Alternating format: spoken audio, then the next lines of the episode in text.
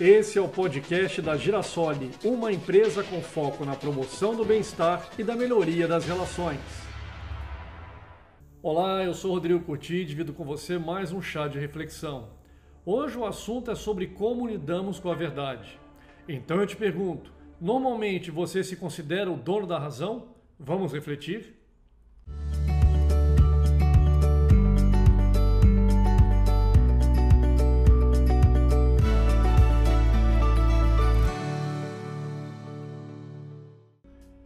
Argumentando esta frase, eu tenho razão, desfazem-se os casamentos, perdem-se os amigos, pais e filhos se afastam, os povos vão à guerra, as discussões se estendem e azedam, destroem-se os diálogos, matam-se os homens. Mas quem tem razão? Razão é uma virtude que só é possuída por quem acredita que não a tem. Porque se acredita no contrário, já não a tem, pois ninguém tem toda a razão.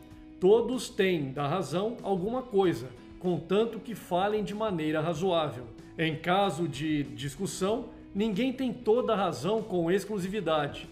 Não é possível a ninguém conhecer a verdade completa de todas as coisas sob todos os aspectos. Vale dizer, de coisa nenhuma. Somente o Uno, aquele que tudo conhece e que é a própria verdade, tem toda a razão.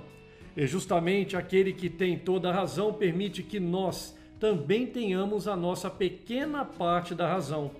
O importante é respeitar a parte da razão do outro, mas sem reticências, com sinceridade.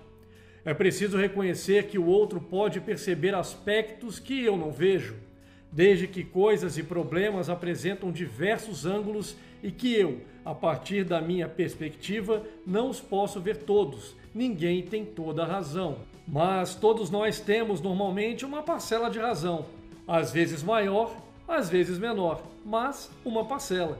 Quem concede e compreende a razão do outro aumenta o grau da sua própria razão. Quem se fecha na sua única razão deprecia essa razão, limita-se, tem menos razão. Ao dialogar é necessário ser compreensivo.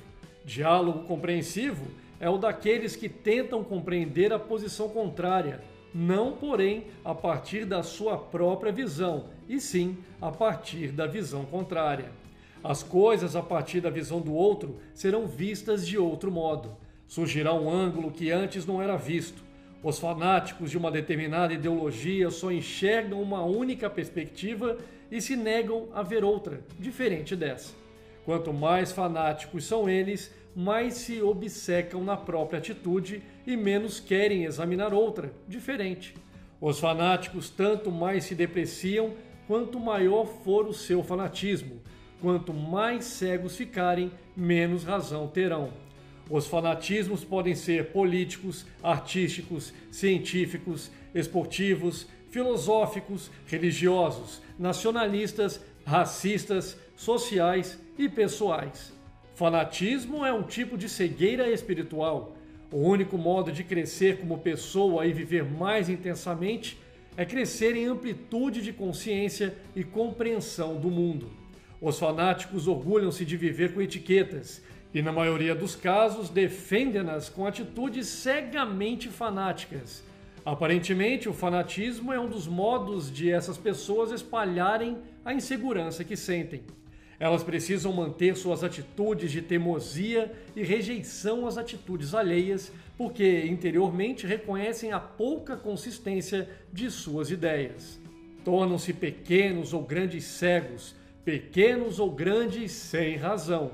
Você é exemplo do antigo filósofo, seja amigo de Catão, porém mais amigo da verdade.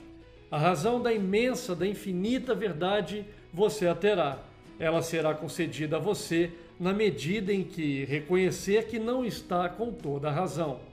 Pense nisso e até o próximo chá de reflexão.